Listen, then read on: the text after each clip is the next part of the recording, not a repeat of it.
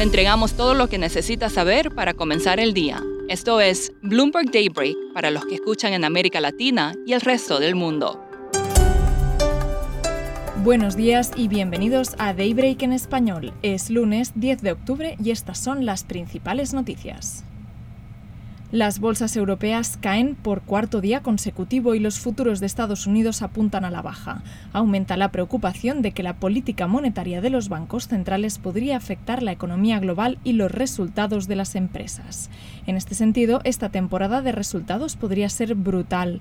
La fortaleza del dólar probablemente será un obstáculo para las empresas estadounidenses, que generan un tercio de sus ingresos en el extranjero, según dijo Goldman. Otros riesgos incluyen presiones debido a la inflación, los altos inventarios y cambios en los impuestos del próximo año. Se espera que las acciones sufran un varapalo como consecuencia. Más del 60% de los entrevistados en una encuesta de Bloomberg dijeron que el S&P se verá arrastrado a la baja debido a los malos resultados corporativos. Hoy en Bloomberg encontrarán también una mirada en profundidad a Goldman. David Solomon predijo una vez que sería un líder en la banca minorista, tal y como lo es en Wall Street, pero la expansión resultó demasiado costosa y el banco ahora se tambalea en sus aspiraciones.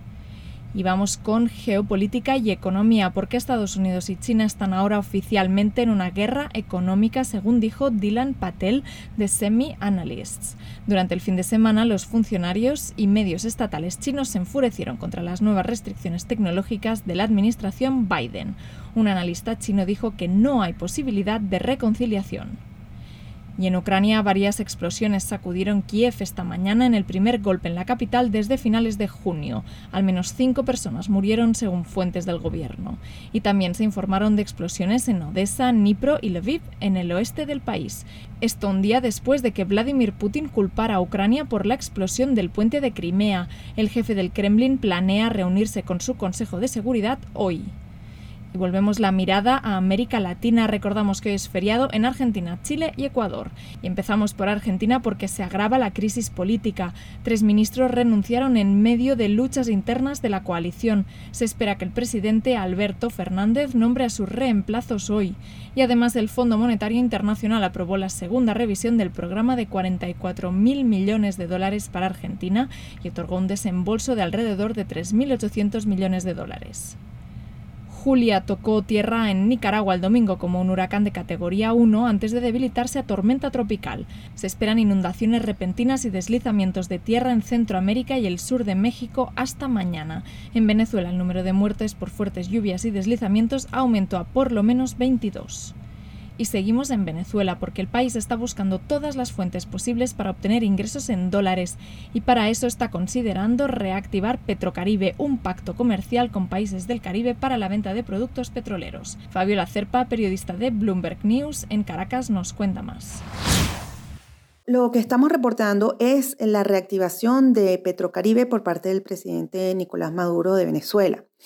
Eh, ¿Por qué está reactivando este mecanismo de petróleo barato a las islas del Caribe y a los socios miembros? Básicamente eso, Isla del Caribe y de América Central, porque quiere obtener cash quiere obtener dinero fresco, eh, rápido, para poder aliviar, las, eh, aliviar eh, el flujo de caja para el país y para el gasto público. ¿Por qué esto? Bueno, por la situación de crisis económica que vive Venezuela, años de hiperinflación, una debacle de su industria petrolera y un cerco, digamos, financiero a raíz de las sanciones financieras y, digamos, mm, petroleras que vinieron en el 2017-2019 a su economía.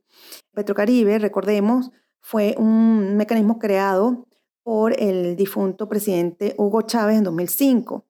Eh, llegó a tener 17 miembros y eh, fue, significó una gran ayuda para los países de, de, Centroamérica y del Caribe.